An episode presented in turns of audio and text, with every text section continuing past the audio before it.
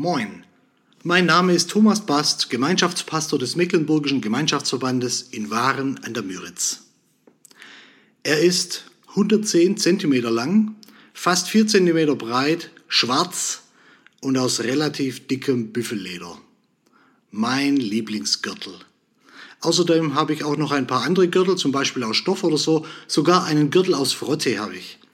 Aber wusstest du, dass es auch Gürtel aus Freude gibt? Ja, du hast dich nicht verhört, einen Gürtel aus Freude. Mir war das auch nicht bewusst, bis ich die Losung für heute aus Psalm 30, Vers 12 mal genauer gelesen habe. Da jubelt der König David in einem Danklied an Gott und sagt, Du hast mir meine Klage verwandelt in einen Reigen.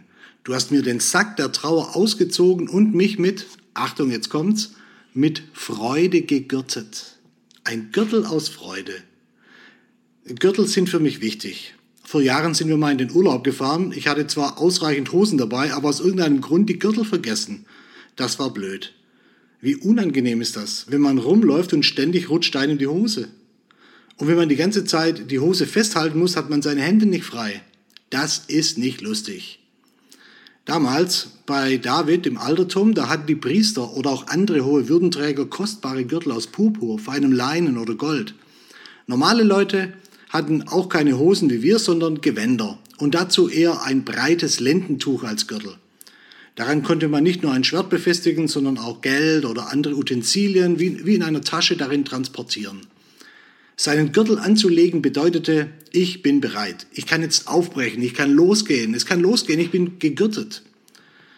Und wenn man arbeiten wollte oder flott zu Fuß unterwegs sein musste, dann steckte man sich sein Gewand in den Gürtel, sodass man nicht über die eigenen Klamotten stolperte. Okay, aber was nutzt eigentlich der Gürtel der Freude? Und wo kriegt man den her? Klar ist, der Gürtel der Freude ist ein kostbarer Gürtel. Wer ihn hat, ist ein Würdenträger, auch wenn er gar kein besonderes Amt hat. Und wer froh ist, ist ein König. Und wer den Gürtel der Freude trägt, der hat immer auch noch Platz für andere praktische Dinge oder Schätze. Zum Beispiel steckt in dieser Freude auch die Zufriedenheit und die Dankbarkeit.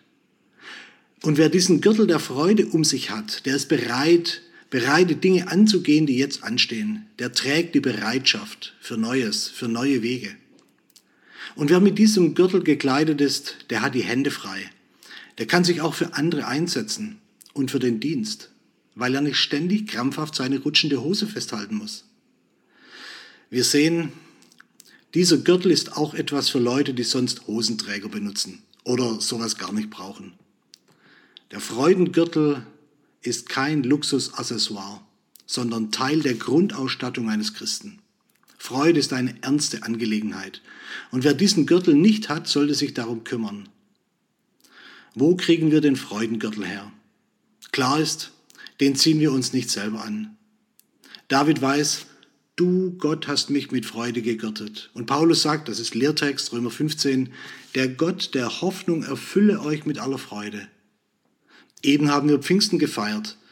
Und über den Heiligen Geist wissen wir, dass einer seiner wichtigsten Früchte die Freude ist.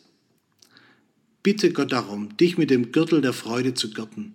In ihm ist Freude, sogar in allem Leide. Man sagt, in der Not muss man den Gürtel enger schnallen. Ja, gerade weil wir immer wieder Anlass zur Klage haben. Gerade weil es immer wieder vorkommt, dass wir mit dem Sack der Trauer dasitzen. Gerade deshalb müssen wir den Gürtel der Freude so richtig festschnallen. Ich glaube, ich habe einen neuen Lieblingsgürtel.